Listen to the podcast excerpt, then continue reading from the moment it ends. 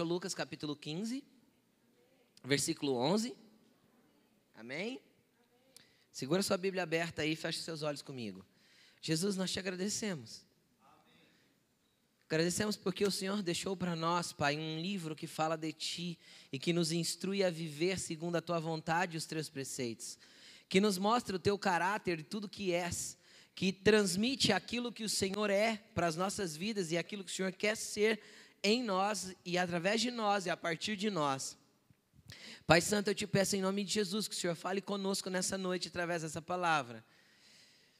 Eu não te peço, Senhor, informação nessa noite, eu te peço revelação da tua palavra no coração dos seus filhos. Eu te peço em nome de Jesus que essa palavra possa entrar como uma, como uma flecha, Senhor. Como uma espada penetrante que vai até o interior, Senhor. E mexa com tudo, Jesus, dentro de nós. Para que saiamos daqui, Senhor, diferente do que entramos. Em nome de Jesus. Amém. Acharam Lucas 15, versículo 11? Segura aí então que a gente vai ler um outro versículo agora no telão e a gente vai para Lucas 15 daqui a pouco. Coloca aí para mim no telão, por favor, Mateus 22. Diz assim, ó, Mateus 22, 34. Ao ouvirem dizer que Jesus havia deixado os saduceus sem respostas, sem resposta, os fariseus se reuniram. Um deles, perito na lei, o pôs à prova com esta pergunta: Mestre, qual é o maior mandamento da lei? Jesus respondeu: Ame o Senhor, o seu Deus, de todo o seu coração, de toda a sua alma e de todo o seu entendimento. Este é o primeiro e maior mandamento. O segundo, semelhante a ele, é: ame o seu próximo como a si mesmo. Destes dois mandamentos dependem toda a lei e os profetas. Preste atenção aqui em mim um pouquinho, daqui a pouco a gente lê onde você abriu.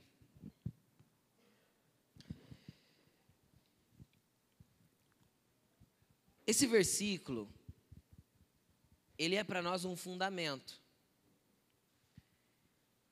ele é para nós uma base, ele é para nós um ponto de partida, ele é para nós algo impossível de não se viver. Ele é para nós um mandamento. Qual foi a pergunta do fariseu? Qual é o maior? Quando eu transgrido um mandamento, o que eu faço? Peco. Então isso é para nós um mandamento. Perguntar para Jesus qual que é o maior mandamento. E Jesus falou: o maior é amar papai do céu com tudo que você tem. Corpo, alma, em Marcos fala até forças. Corpo, alma, entendimento e forças. É a essência de tudo que nós somos. Com tudo que nós somos, nós temos que amá-lo. Esse é o primeiro e o maior. E o outro, que é igualzinho esse, Jesus falou assim: ó, tem o mesmo nível de importância, tem o mesmo peso, é tão grande quanto é você tem que amar o próximo como você ama você mesmo. Eu não vou entrar em pormenores, mas eu quero falar especificamente de uma coisa. Amar a Jesus, querido, não é uma questão de opção, é um mandamento. Você precisa amá-lo. E às vezes você pode estar se perguntando agora, nesse exato momento, mas pastor, eu não consigo amar Jesus. O problema é que tem um monte de cristão que morre sem amar Jesus, sem nunca ter amado. Tem um monte de evangélico que vai para o inferno sem amar Jesus, que nunca amou Jesus. Ele foi para a igreja. E ele gostou, às vezes, do ambiente da igreja. Ele tornou a igreja num clube. E aquele clube sustentou a vida é, relacional dele a vida toda. E ele nunca conheceu Jesus, nunca amou Jesus, e nunca quis Jesus, e nunca conheceu esse amor de verdade. E o interessante é que aqui fala da minha parte, como eu devo amar. Eu devo amar com tudo que tenho, com tudo que sou, e amar o próximo. Por que amar o próximo? Porque Deus também se sente amado por nós quando nós amamos o próximo. Deus resolveu receber parte do meu amor que eu tenho para dar para Ele através de quando eu amo você. E por que Jesus, porque Deus quis assim? Porque quando eu amo você, eu amo alguém imperfeito. Quando eu amo Deus, eu amo alguém perfeito. Amar alguém perfeito é fácil, apesar de muita gente lutar e não conseguir amar Jesus. Às vezes você está aqui nessa noite que você é convencido que Jesus é a verdade. Você é convencido que Jesus é o caminho. Você é convencido que Ele é a única solução para a tua vida. Você é convencido que você não pode parar de vir na igreja. Você, você é convencido disso. Tanto que faz, às vezes, anos que você frequenta um lugar como esse. Só que você nunca conseguiu ver a sua vida transformada e nunca conseguiu ser diferente, justamente porque você nunca conseguiu amar Jesus. Porque existe uma diferença entre amar e ouvir falar. Uma diferença muito grande. E às vezes você está no teu ministério, trabalhando para Jesus, fazendo a obra, até servindo pessoas, mas não é por amor. É porque te explicaram que isso também é importante, assim como Jesus é importante, assim como vir na igreja é importante, assim como frequentar um lugar é importante, você também tem ser servido Jesus, entre aspas, ou servido as pessoas, e consequentemente servido Jesus, porque você também entendeu que é importante. Quem trabalha aqui, levante a mão. Todo mundo trabalha aqui porque sabe que é Importante. É importante, eu preciso do dinheiro para me sustentar. Então eu trabalho. E o trabalho veio de Deus. Trabalho, a essência do trabalho é a adoração. A palavra judaica para trabalho, ela se remete à adoração, à origem da palavra. Eu adoro a Deus quando eu, quando eu trabalho, mesmo no teu trabalho normal, não é trabalhar só para Ele, não. Só que você consegue entender a diferença de quando você se movimenta por necessidade ou por entender que é necessário e quando você se movimenta por amor? Quem já esteve apaixonado, homens? Quem já esteve apaixonado aqui, levante a mão. Lembra de uma idiotice louca que você fez quando você estava apaixonado? Você não se movia porque precisava, você se movia por amor. Quando você se movimenta por amor, a tua movimentação é apaixonante e apaixonada. Então você não precisa de ninguém ficar te pedindo para que você faça algo, você faz porque você ama. E se você ama Jesus, não tem como você não querer fazer alguma coisa em favor do próximo. Não tem como você entrar num ambiente onde tem um monte de pessoas que não conhecem esse amor e não conseguir fazer nada para que as pessoas conheçam. E se você não tem feito, é porque você ainda não ama. Jesus do jeito que ele gostaria que você o amasse. Mas eu quero trazer um princípio para você hoje. Então nós vamos parar por aqui, porque às vezes eu vou, eu vou falar um monte de coisa e você vai sair daqui sem amar Jesus também e não vai adiantar nada. Porque você vai se encher de entendimento que você precisa amar Jesus, mas você não vai conseguir amar Jesus. Porque não é por força nem por violência, mas é pelo Espírito. É o Espírito que tem que te levar a amar Jesus, e para isso você tem que se abrir para que ele te leve a isso. Agora, eu entendo, eu, eu, eu, vou, eu vou só dar uma pincelada no outro mandamento. Ame o seu próximo como a você mesmo. Você nunca vai amar o próximo, você não consegue se amar. Tem gente que não se ama. Como vai amar o próximo? Se Jesus mandou amar o próximo como eu me amo. Se eu não me amo, eu não consigo amar o próximo. Se eu não amo Jesus, eu não vou me amar e eu não vou amar o próximo. Vocês estão me acompanhando? Amém. Então tá. Agora eu quero dar um princípio para vocês. Eu vou trazer um fundamento para o negócio que eu quero construir aqui, construir aqui. E pode ser que isso vire uma, uma, uma sequência de mensagens. Abra sua Bíblia comigo, está aberta, né? Em Lucas capítulo 11, deixa eu abrir a mim então. Em Lucas, em Lucas capítulo 11, versículo, capítulo 15, versículo 11. Deixa eu trazer um entendimento. Me acompanhe, guarda tudo que eu falei até aqui. Repita assim comigo agora. Jesus, eu quero aprender a te amar. Isso é um fundamento, querido, é um mandamento, não tem como você fugir disso. Você precisa amar Jesus acima de todas as coisas dessa terra, de todas as pessoas que vivem ao teu redor. Quem tem filho aqui, levanta a mão. Você precisa amar Jesus mais do que você ama seu filho. Quem tem casa aqui, levanta a mão. Você precisa amar Jesus mais do que você ama sua casa. Quem tem carro aqui, levanta a mão. Você precisa amar Jesus mais do que você ama seu carro. Quem tem namorada ou namorado aqui, levante a mão. Você precisa amar Jesus mais do que você ama seu namorado ou sua namorada. Porque dia 12 você fez maior graça para ele, mas para Jesus você nunca fez graça. Dia 12 foi, arrumou, fez graça, comprou presente, pôs roupa bonita, não sei o quê. Né? Espero em nome de Jesus você não tenha ido para o motel com ele, espero. Mas fez toda uma graça para o namorado, para a namorada. Ou que seja esposa e esposa que consideram-se namorados ainda. Ótimo, isso é top. Precisa ser namorado a vida inteira. Nunca, o namoro nunca pode acabar num casamento. Nunca. E fez mó frufru, preparou a comida, você que é casado, preparou um ambiente legal só para os dois.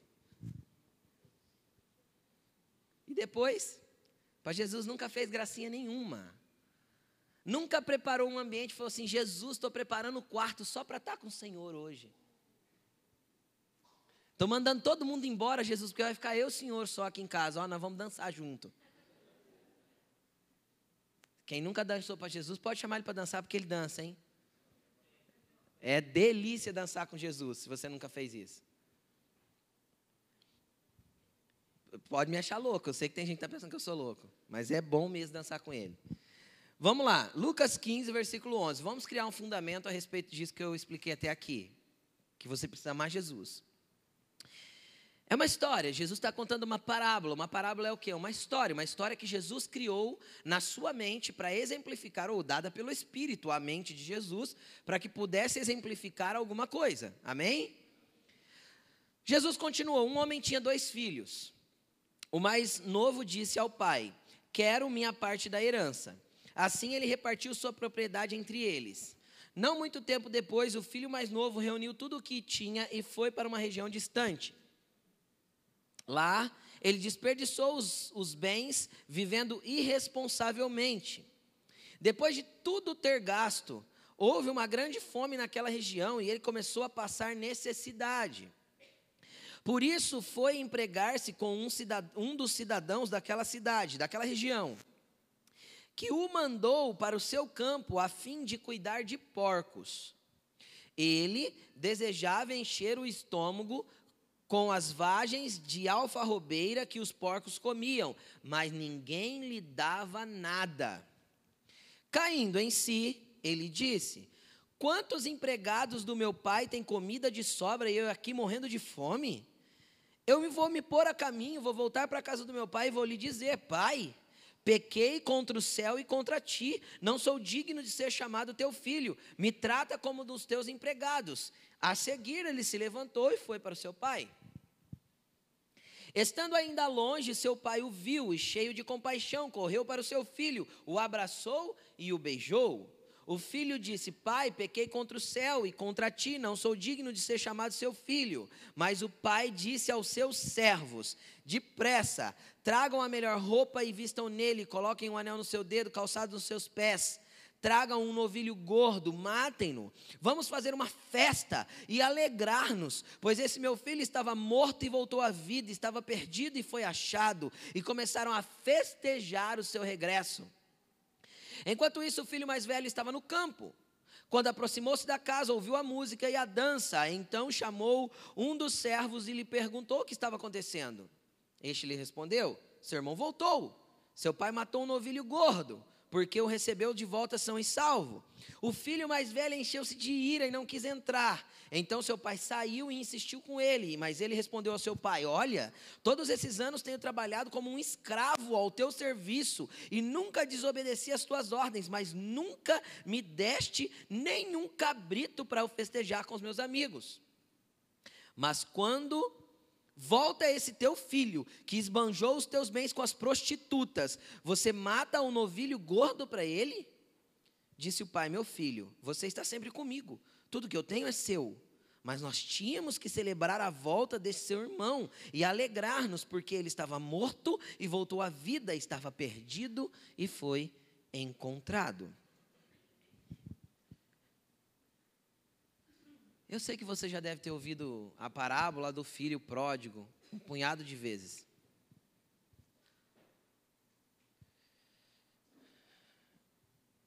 Essa é a história, não é a história do filho pródigo. Essa história é a história de uma família. Essa história é essa história de uma casa paterna. O subtítulo dela não deveria ser O Filho Pródigo ou O Filho Perdido. Esta história é a história da casa de um pai que tem uma família, que tem um monte de pessoas ao seu serviço.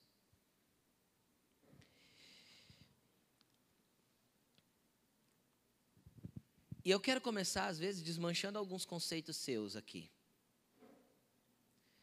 Porque todas as vezes eu não vou falar todas, porque todas seriam um exagero, mas muitas vezes que eu ouvi pregações a respeito deste, deste texto, eu sempre vi um paralelo entre o filho que está na igreja e o desviado.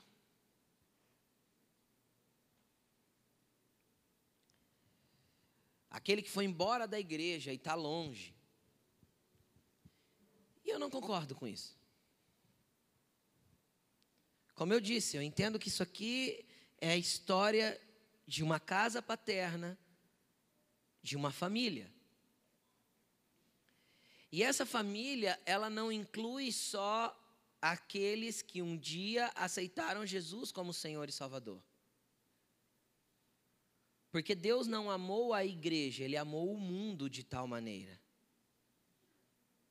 que mandou seu filho para todo aquele que nele crê não pereça, mas tenha a vida eterna. Se ele mandou o seu filho para que todo aquele que nele crer não pereça, é nítido que esse moço que saiu dessa casa, dessa família, que estava distante desta família, era alguém que não conhecia Jesus. Nunca conheceu. Por quê? Porque ele pereceu. E quem conhece Jesus não perece. E ele pereceu. Então o que, que eu começo a entender aqui? Que o Senhor escolheu uma família e essa família, essa família inclui todos os humanos da terra. Porque ele morreu por todos os humanos. Ele morreu pelo ladrão, ele morreu pelo assassino, ele morreu para quem agora está dentro de uma casa de prostituição, ele morreu para quem agora está com um prato aberto, com uma carreira formada, cheirando uma carreira de cocaína. Ele morreu agora para quem está fazendo todas as maiores atrocidades que o teu senso de justiça condena. Ele morreu para quem agora está estuprando alguém e também morreu pela estrupada. Ele veio para alcançar todos. Ele veio para alcançar todos. Ele veio por amor a todos. O amor dele é pelo mundo, e o mundo inclui todos os homens e todos os seres viventes, e essa é a família que Deus quer todos. Deus não quer uma família de certinhos, ele nunca falou isso. Pelo contrário, ele falou assim: Eu vim para os ruins. Porque os que se acham justos não precisam de mim. Eu vim para os ruins e é os ruins que eu quero. Ai, ele come com pecadores. O que, que ele fala? Eu vim para os injustos, não para os justos como vocês. Desde quando aqueles fariseus eram justos? Não havia justiça nenhuma neles, a não ser a própria. Jesus tem um sério problema em lidar com justiça própria. Sabe por quê? Porque ele resiste o soberbo. Porque quem tem justiça própria você acha bom demais. Ele vai meter a mão no teu peito e ele vai te parar. Até quebrar seu senso de justiça própria. Que ele resiste o soberbo. Mas a graça é humilde. Mas ele quer todos. Então, quando você vê aquele morador de rua que você corta a volta dele, entenda que ele é teu irmão e você tinha que sentar do lado dele e saber como ele está.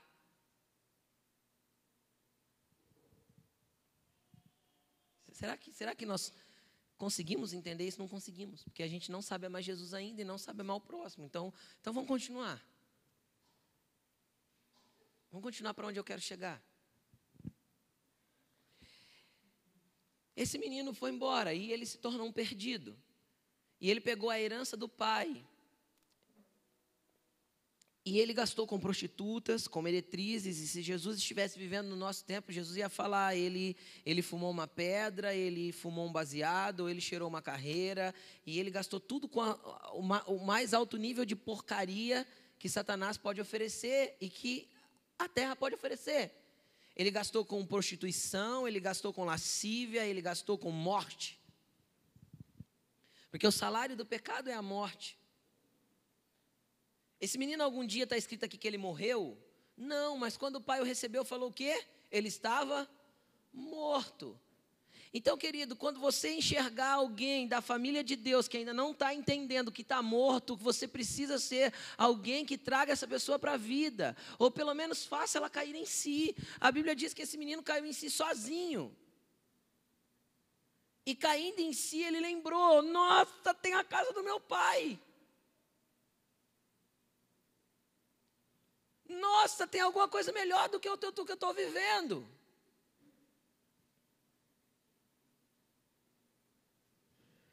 E o interessante é que a gente pensa que essa herança é o que eu falo. Muitas pessoas olham para esse texto e falam assim: ah, é o cara que saiu da igreja. Cara, não dá para você pegar as coisas que Deus te dá e você gastar com prostituição. Você consegue entender?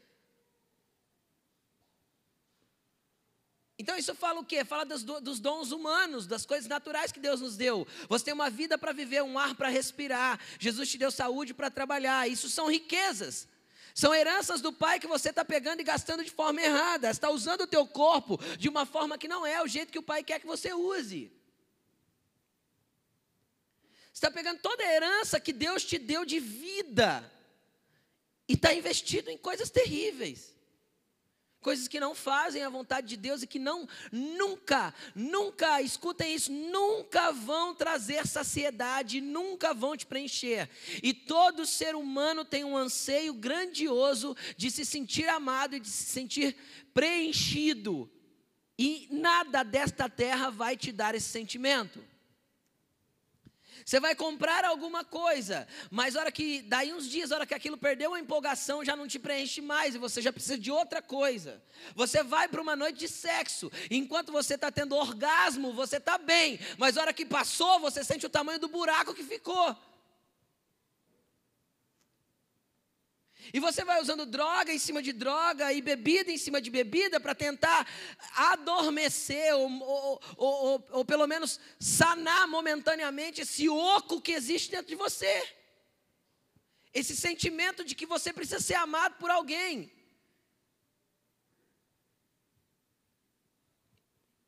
Existe esse buraco dentro de todo ser humano e, o, e Satanás oferece um zilhão de coisas para fingir um preenchimento disso. E você vai gastando a sua herança de vida com essas coisas, tentando se encher. No fim, vai te sobrar, sabe o quê? Comida de porco. Nada. Entende isso? Nada. Vai sobrar o quê? Chiqueiro, nada. Só lixo. Só lixo. Você pega toda a herança e sobra um lixo. Quantos usaram o seu corpo de forma errada, se desgastando e hoje, hoje tem que expurgar lixos que o corpo está colhendo?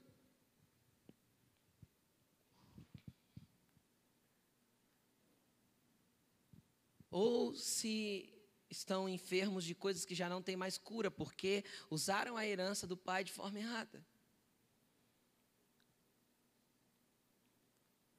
Então, queridos, eu queria te falar que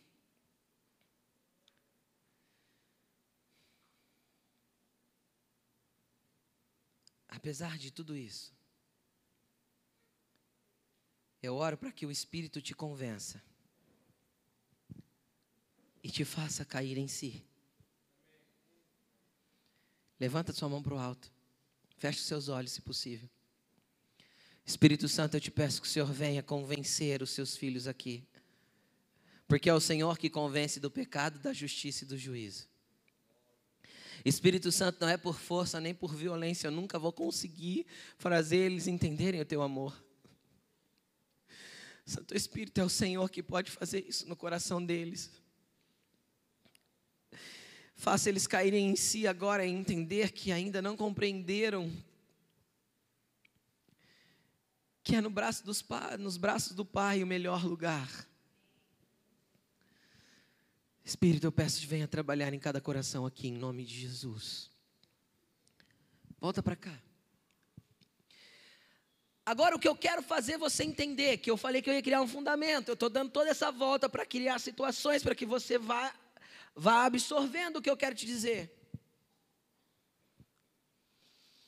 Aquele menino cai em si, ele olha para si próprio, ele diz assim: Cara, eu estou aqui na beira de um coxo de porco querendo comer a comida deles. E ninguém nem me dá a comida deles. O que estava escrito ali? Ninguém lhe dava nada. Ninguém lhe dava nada, nem a comida de porco ele podia comer. O vazio era tão grande, o oco dentro dele era tão grande, a fome era tão grande, não era uma fome física, isso fala de uma fome espiritual, de que nada satisfaz e ninguém dá nada.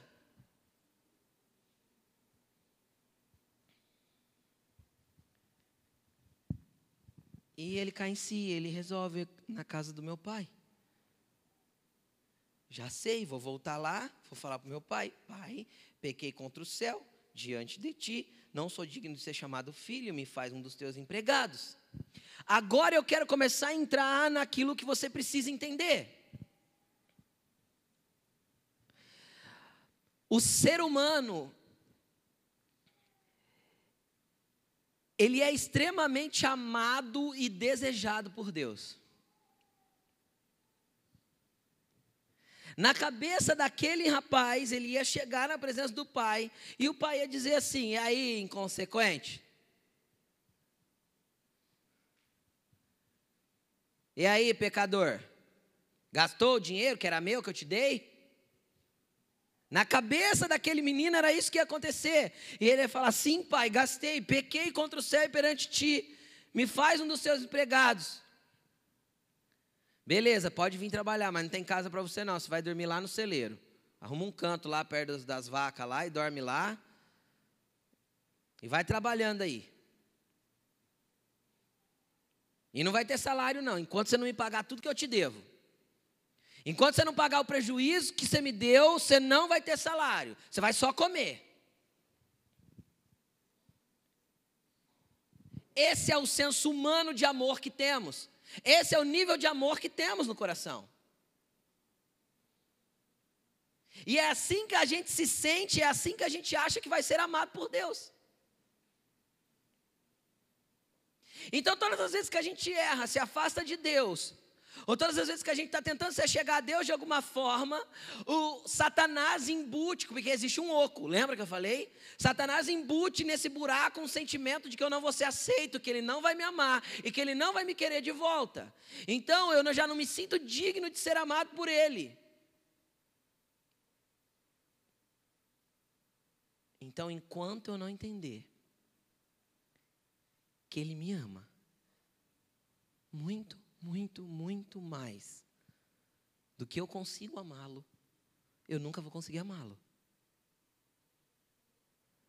O primeiro entendimento que você tem que ter é a imensidão desse amor. A grandiosidade desse perdão. Sabe como que o Pai te espera?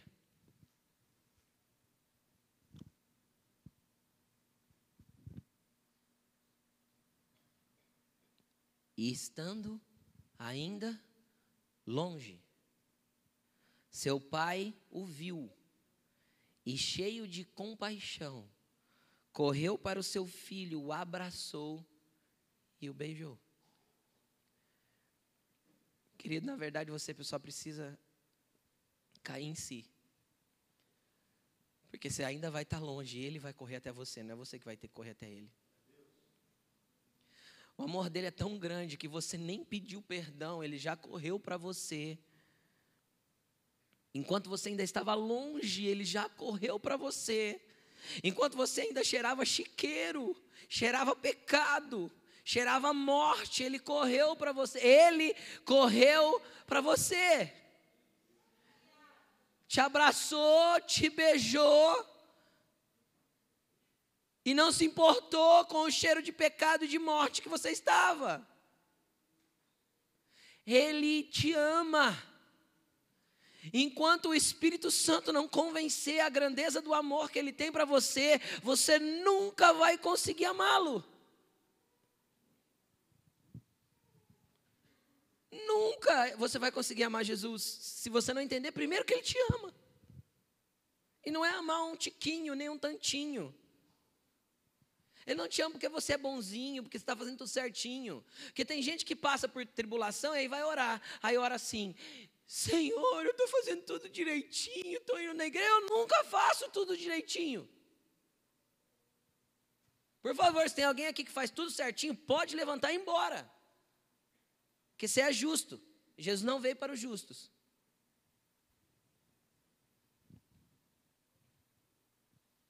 Não existe ninguém direitinho que faz tudo certinho. O que é tudo certinho? Vir na igreja de domingo?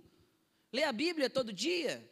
Isso é a oração do fariseu. Pai, eu te agradeço, porque eu não sou como esse pecador do meu lado.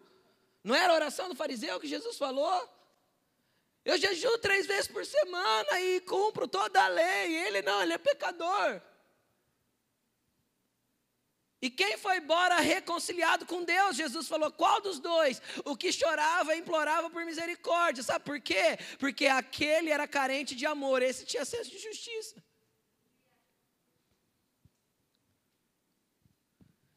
Então a primeira coisa que você tem que entender: nada que você faça é bom demais que surpreenda a Deus. E nada que você deixe de fazer é pouco demais para que ele fique surpreendido também. Então, se você pode dar o seu melhor para ele, dê, mas se você não pode dar o seu melhor, dá o pior que você tem, porque o pior que você tem também ele quer.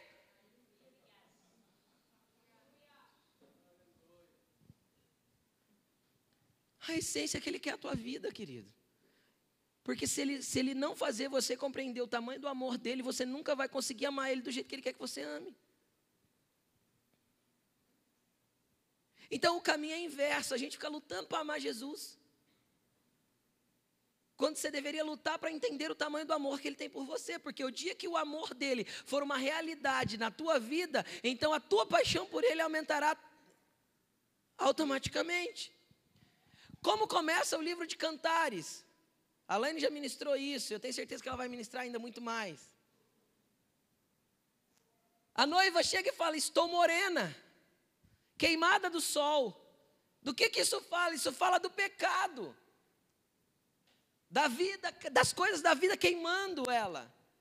E o noivo fala o quê? Eu te conduzo para a minha recâmara porque eu te amo. Eu te conduzo para um lugar de intimidade porque eu te amo. Ele não reprovou ela porque ela estava queimada, morena, suja pelo pecado. O problema é que nós não temos dimensão do tanto que Senhor Jesus nos ama. Sabe por quê? Porque nós vivemos um tempo onde somos muito parecidos com o filho mais velho mas muito parecidos com o filho mais velho. Pai, eu faço tudo que você manda. Eu trabalho para o Senhor o dia inteiro como um escravo. Você nunca me deu um cabrito. O que, que acontecia com aquele filho? Ele estava na casa do pai, não, era longe da casa do pai, vivia na casa do pai, mas não entendia o amor do pai nunca conseguiu sentir o amor do pai, nunca, se, nunca conseguiu ser parte da família, essa é a verdade. Porque até os servos se sentiam mais parte da família do que aquele filho. Porque os servos estavam se alegrando junto com seu senhor. Mas o filho não conseguiu se alegrar por causa que tinha um morto e reviveu. O problema é que nós vivemos um tempo da igreja onde a igreja não sente mais o amor de Jesus. Você fica uma vida inteira pertinho do Pai e nunca conseguiu sentir o amor dele. Você fica implorando por cabrito quando ele queria te dar tudo. Aquele, aquele filho mais velho implorou, implorou por um cabrito e o pai falou assim: tudo que eu tenho é teu. O pai queria dar tudo e ele pediu um cabrito. O problema é que nós vivemos uma geração que está atrás dos cabritos. Jesus, eu quero fazer uma campanha para trocar de carro, eu quero fazer uma campanha para trocar de casa, eu quero uma, fazer uma campanha para receber minha bênção ou para receber a minha cura. Eu não estou falando que a cura não é importante, que o teu carro, a tua casa também não é. Para você é. Mas você tem que entender que o mais importante é você reconhecer o quanto Jesus te ama. E se você não se apaixonar por Ele, você vai ser só um cara que vive na igreja, trabalha para Ele, parece um escravo e nunca foi filho de verdade. Nunca foi amado e nunca se sentiu amado e nunca conseguiu amar. Então você trabalha como escravo. Porque quem trabalha por amor nunca se sente escravo. Já viu alguém que está trabalhando por amor se sentir escravo? Eu faço porque eu amo. E não precisa nem me agradecer. Entende ou não? Nós temos essa mentalidade humana de que ah, Jesus vai enfiar lá no celeiro dele, mas se eu tiver no celeiro já está bom. Quem falou que ele te quer no celeiro? Ele te quer com roupa limpa, com pé calçado, com anel no dedo, com, com, com banho tomado dentro da festa. É esse o lugar para os filhos, na festa. Esse é o lugar para os amados, na festa. Esse é o lugar para aquele que se sente amado, festejando com ele. Fala uma coisa para mim: aquele filho, aquela noite, comeu aquele bezerro. Presta atenção. Se sentiu amado a nível hard pelo pai. Por acaso aquele filho saiu de dentro daquela festa rico de novo, como ele partiu? Não. Você consegue entender o que eu estou falando ou não? A parte dele da herança ele já tinha recebido. O que importava para aquele menino já não era mais a herança, era a casa do pai. Então, quando a herança não tiver mais sentido nenhum para você, quando o que Jesus pode te dar já não significa mais nada diante do amor que Ele tem para te dar, querido, então você vai estar tá começando a ser parte do que Jesus quer que você seja.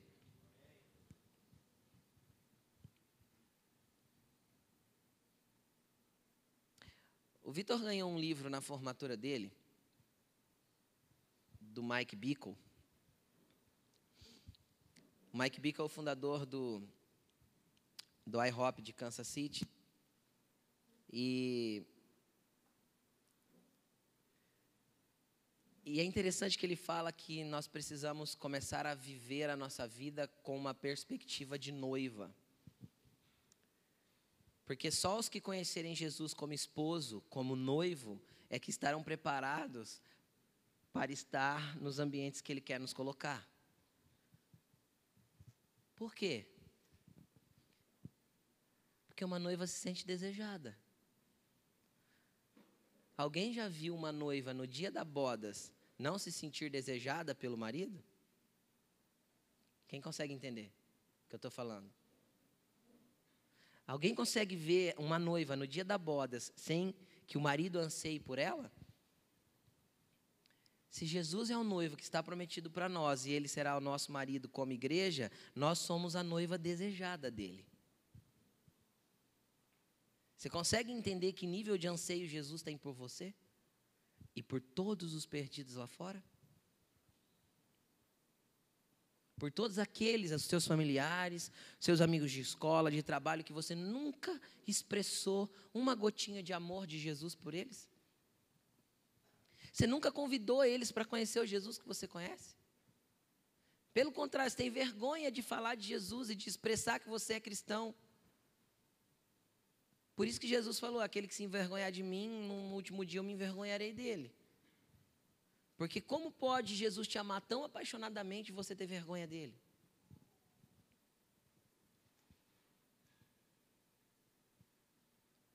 Hoje o Espírito Santo quer te levar a entender o amor de Jesus.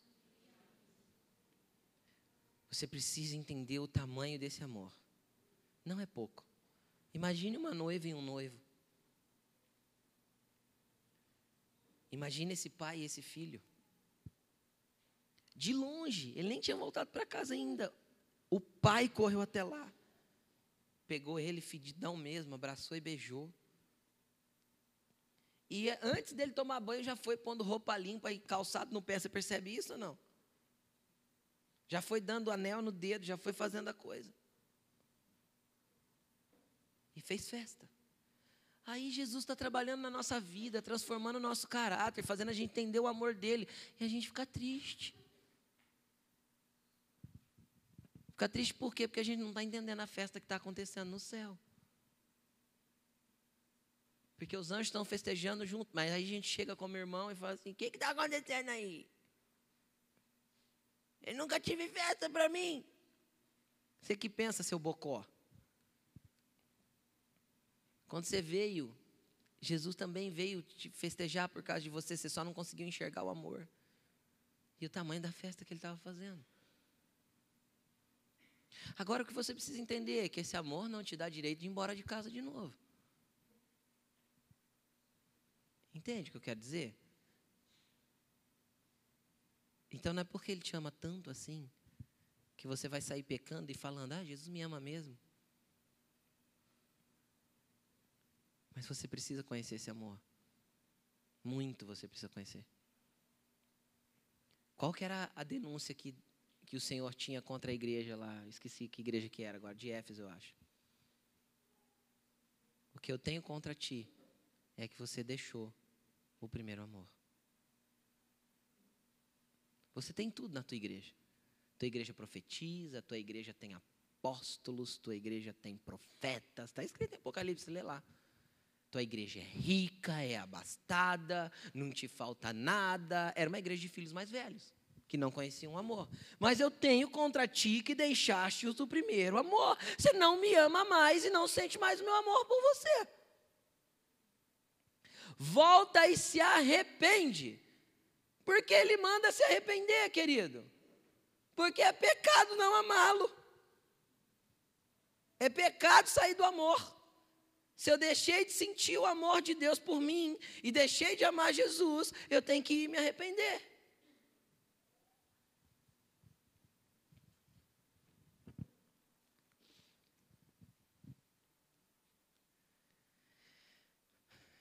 Quem aqui gostaria de de juntos nós gerarmos uma geração apaixonada por Jesus aí?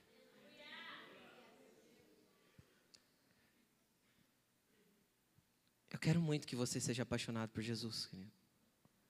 Eu quero muito que você seja literalmente fascinado por Ele. Que a cada manhã você acorde e fale: Jesus, como o Senhor vai me surpreender hoje?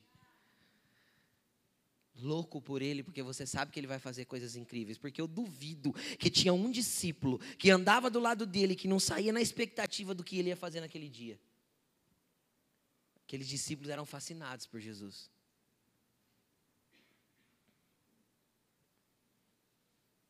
Que essa geração nasça. Que essa igreja se incendeie com esse amor. Pastor, mas eu não sei, ah, pastor. Querido, o amor lança fora todo medo. Porque onde é aperfeiçoado o amor, o medo não pode subsistir. Então, tudo que tem de medo, de receio, de angústia, de mágoa, de dor na sua vida vai sair o dia que você entender o tamanho do amor que Jesus tem por você e que você precisa ser apaixonado por Ele todo dia. Quem é apaixonado, querido, não, não, não, não, não fica brigando contra si próprio para ir para o secreto. Sabe por quê? Porque você vai lá arrumar o quarto, encher de coraçãozinho para poder encontrar com ele. Consegue entender o que eu estou falando? E tem dia que não vai acontecer nada. Você vai encher de coração e parece que ele não está no quarto. E aí, você continua apaixonado por Ele. Por quê? Porque você sabe que Ele continua te amando, amando e amando. Ele te quer de volta, querido. Ele te quer noiva. Ele te quer noiva. Eu sei que para muito marmanjo aqui parece estranho isso, mas ele te quer noiva. Imagina você, marmanjo, que já é casado, como você queria sua noiva. É desse jeito que Ele te quer.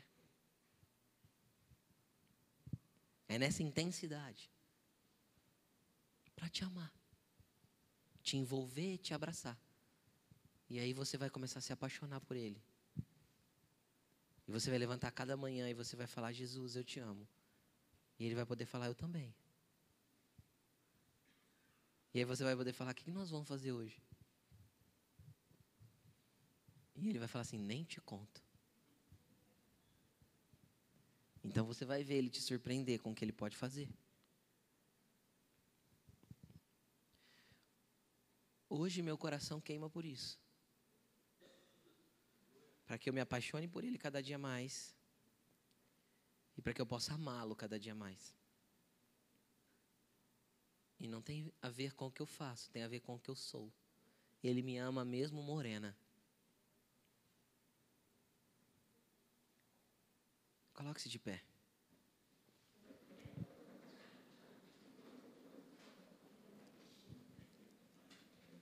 Feche os seus olhos.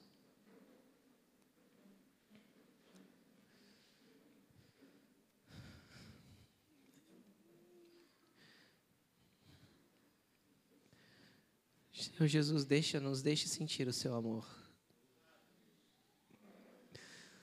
Dança comigo, amado da minha alma.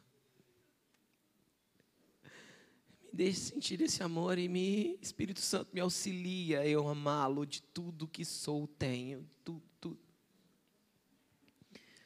Espírito Santo me ensina a me apaixonar por Ele a cada manhã. Porque foi bom que ele morreu, porque o Senhor pôde vir, Espírito Santo, para poder incendiar o nosso coração com o fogo dessa paixão, para que nós pudéssemos queimar de amor por Ele. Obrigado, Jesus, porque o Senhor morreu. Obrigado, Espírito Santo, porque o Senhor veio.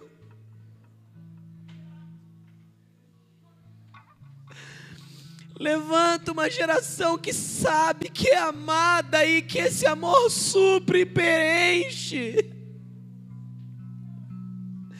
Levanta uma geração, Senhor, que sabe que ganha um beijo mesmo estando sujo.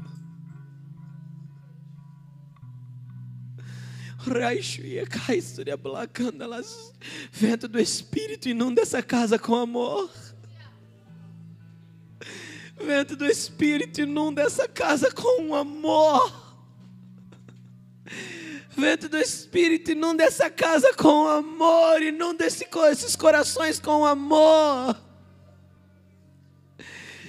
Que todo cristianismo superficial caia por terra, que só dá síndrome de, de segundo filho, de filho mais velho, caia por terra. Você não é justificado pelo trabalho das suas mãos, você é justificado pelo amor.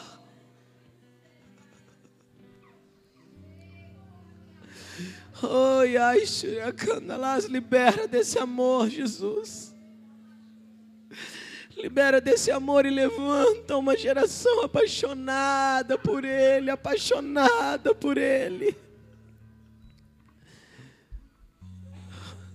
Faz essa palavra fazer sentido em corações e mentes que não estão vendo sentido algum nesta palavra, Jesus. Espírito Santo, só o Senhor pode fazer isso. Só o Senhor pode fazer isso, Espírito Santo. Só o Senhor pode fazer isso. Cada vez que eu respiro, cada passo que eu caminho, Ele sempre está.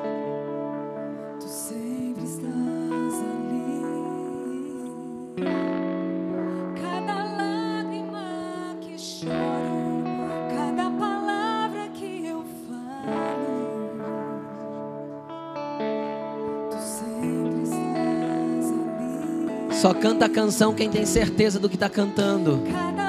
Senão você vai continuar clamando: Jesus, me deixa sentir o teu amor, me deixa sentir o teu amor, Espírito Santo, me faz sentir o amor de Jesus.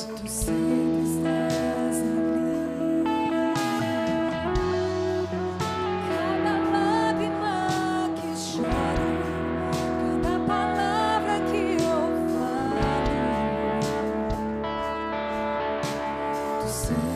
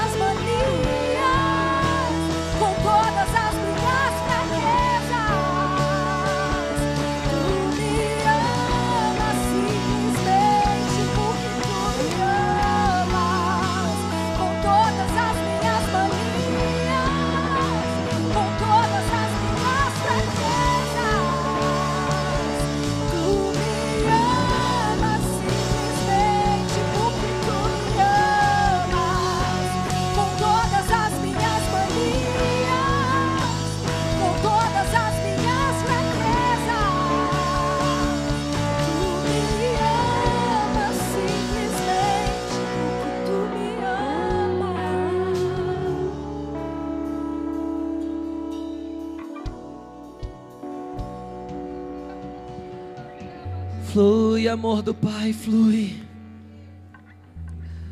Flui em corações aqui, queima, Senhor, de amor.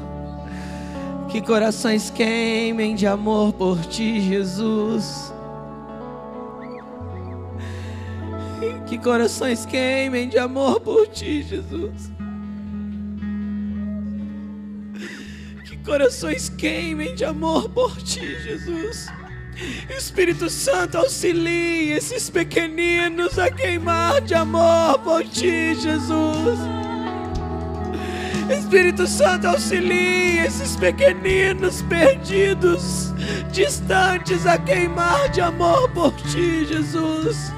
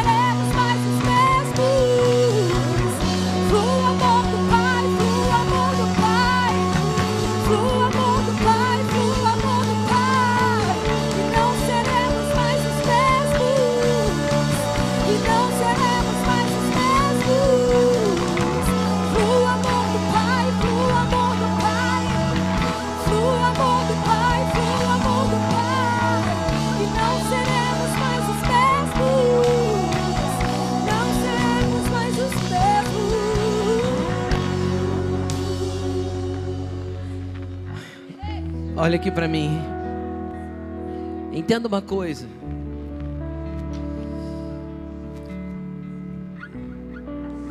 Maridos, levantem a mão aí. Todos os maridos. A Bíblia diz assim: Marido, vocês precisam amar a sua esposa como Cristo amou a igreja. Esposa, sabe o que você tem que orar? Presta atenção, esposa. Não olhe mais para o seu marido ser transformado, ser diferente. Olhe para ore para ele amar Jesus mais do que ele te ama. Porque quando ele amar Jesus mais do que ele te ama, ele vai te amar como Cristo amou ele. Marido, você de mão erguida, será que você pode falar, Jesus? Me mostra como o Senhor me ama, porque é assim que eu quero amar minha esposa. Será que você pode falar, marido? Me mostra como o Senhor me ama, porque é assim que eu preciso amar a mulher que o Senhor me deu. Esposa, comece a interceder pelo teu marido. Fala, Jesus, faz ele se apaixonar por ti. Faz ele entender o teu amor e queimar de amor pelo Senhor, Jesus.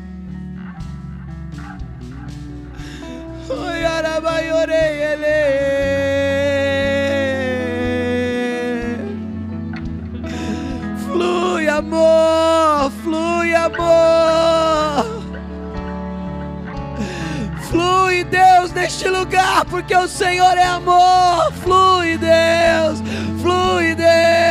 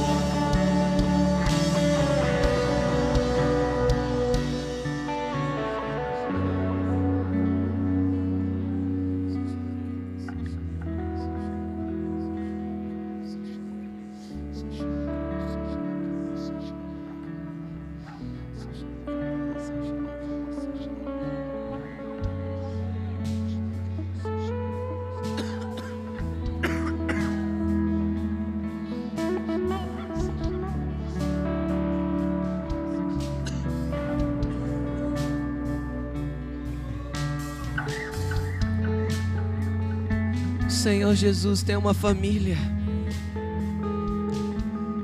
E Ele quer que todos façam parte desta casa. Dessa grande família de muitos irmãos. Todos apaixonados pelo Senhor.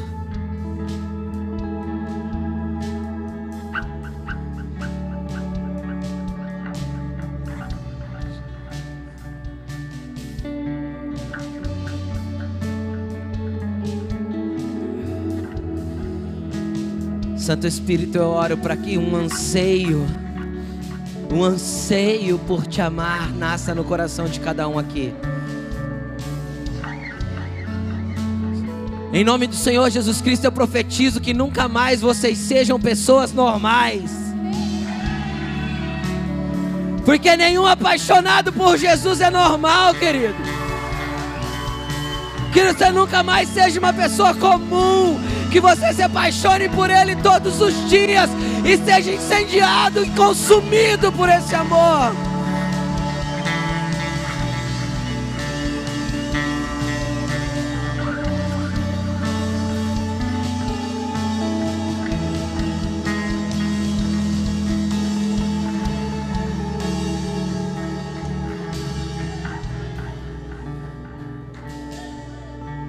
Você pode dar uma salva de palma bem forte para Ele?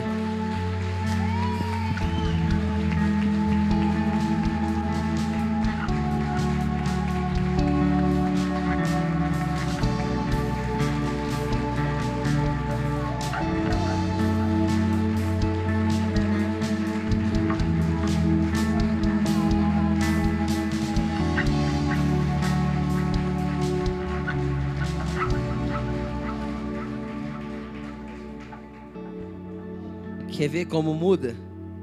Quem tem problema ou está no meio de uma prova aí, levante a mão. Quem está feliz com Jesus?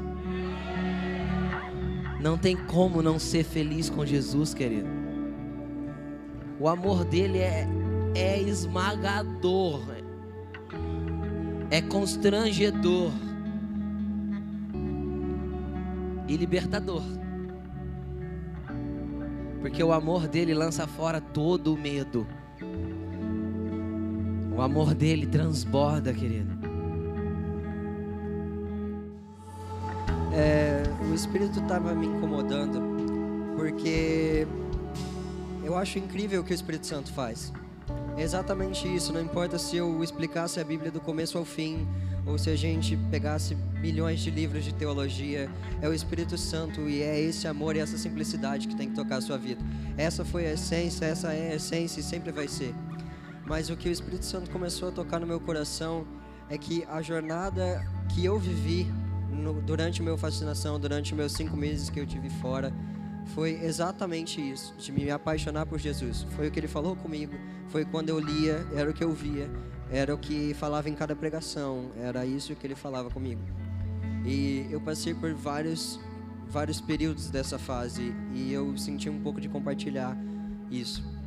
É, eu acredito que hoje vocês sentiram uma fagulha do que é o amor de Deus. Eu acredito que hoje muitas pessoas encontraram pela primeira vez a melhor coisa que vocês podiam descobrir. Só que por muitas vezes a gente acorda e o dia não é tão bonito. Às vezes a gente está triste, às vezes tem coisas para fazer, às vezes a gente está cansado. A vida é a vida e não é porque hoje você sentiu o amor de Deus que amanhã você vai acordar andando sobre as águas. A questão é que o que Deus me moveu durante esse tempo foi entender que como eu amo Ele, eu tô com Ele e como Ele me ama, Ele está comigo. Então tinha dias eu passava normalmente quatro horas na sala de oração de segunda a sexta é, durante cinco meses. Então, tinha dias que eu não queria ir. Eu sou um humano, eu estava cansado, tinha dias que eu não queria ir. E o Espírito Santo me incomodava.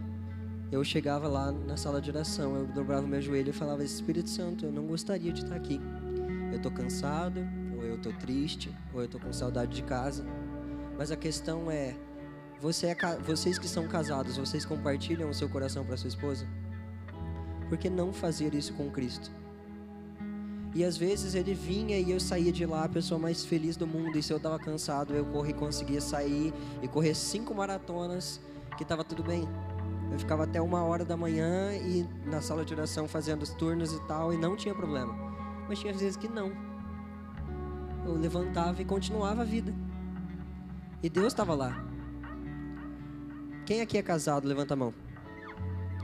Mulheres que são casadas. Seus maridos trabalham? Os que trabalham, as mulheres que têm maridos que trabalham, levanta a mão. Certo. Quando seu marido não está em casa, ele deixou de te amar? É só porque a presença dele não está ali com você que ele deixou de te amar? A gente tem que entender que o estar com Jesus é estar de joelhos, é estar junto, estar conversando. Não precisa necessariamente estar de joelhos, mas é acordar e falar: Bom dia, Jesus. Obrigado pela minha noite. Eu queria que você me ajudasse em tal coisa hoje. É falar: Jesus, eu tenho um problema em tal área. Me, me, me ajuda a não nem, nem passar perto da tentação, porque eu acho que se eu passar na tentação, eu caio é estar tá triste um dia porque aconteceu alguma coisa ruim, porque vai acontecer alguma coisa ruim, não estou liberando nada, mas é a vida. Você olhar e falar assim: Jesus, eu sei que você está comigo. E eu queria muito que você viesse acalmar meu coração. Mas eu te agradeço, porque você é o amor, você é a paz, então eu te adoro. Porque quando eu adoro, eu contemplo, e quando eu contemplo, eu me torno. Então eu estou triste, eu adoro, por quê? Porque Ele é alegria. E eu vou, vou me tornar alegre. Então eu estou cansado, eu adoro. E aí o que, que acontece? Nós viemos, sentimos o amor de Deus meia hora, 40 minutos, o culto inteiro no domingo. Passa amanhã, a gente, nossa, eu precisava orar, eu precisava fazer alguma coisa. Chega na terça, gente, o que, será que vai ter de almoço? E esqueceu. O amor de Deus não é algo que se esquece. Você tem que permanecer com Ele. Se eu andasse, se eu estivesse atravessando aquela rua e um caminhão me encontrasse, eu sairia diferente desse encontro? Eu estivesse andando na rua e um caminhão me atropelasse, eu ia sair igual? Não ia sair igual. Eu ia sair com alguma sequela, alguma coisa diferente. Alguma coisa em mim ia mudar. Quantas vezes Jesus é maior que um caminhão? Se você, se, se você está na sua caminhada e não mudou, você não se encontrou com Ele ainda. E aos que se encontraram com Ele hoje, não deixe que Ele vá embora. Na verdade, não deixe você ir embora, porque Ele sempre vai estar com você. Então, estando triste, estando feliz, estando cansado, estando com tempo estando sem tempo, separa um, separa um tempo para Ele. Não precisa ter palavras difíceis, não precisa ter versículo bíblico. Conversa. Jesus, eu me sinto assim. Jesus, eu não queria orar. Eu, gost... eu sei que eu preciso orar mais, mas eu não queria. Então me ensina. Quem é o amor? É Deus, certo? Quem te dá o amor para você poder amá-lo? É Deus. Então fala, eu gostaria de ter mais sede. Eu gostaria de ter mais fome. Eu gostaria que você me desse mais amor para que eu pudesse te devolver. É simples assim. Jesus te ama, você também. Vocês se relacionam. Fim.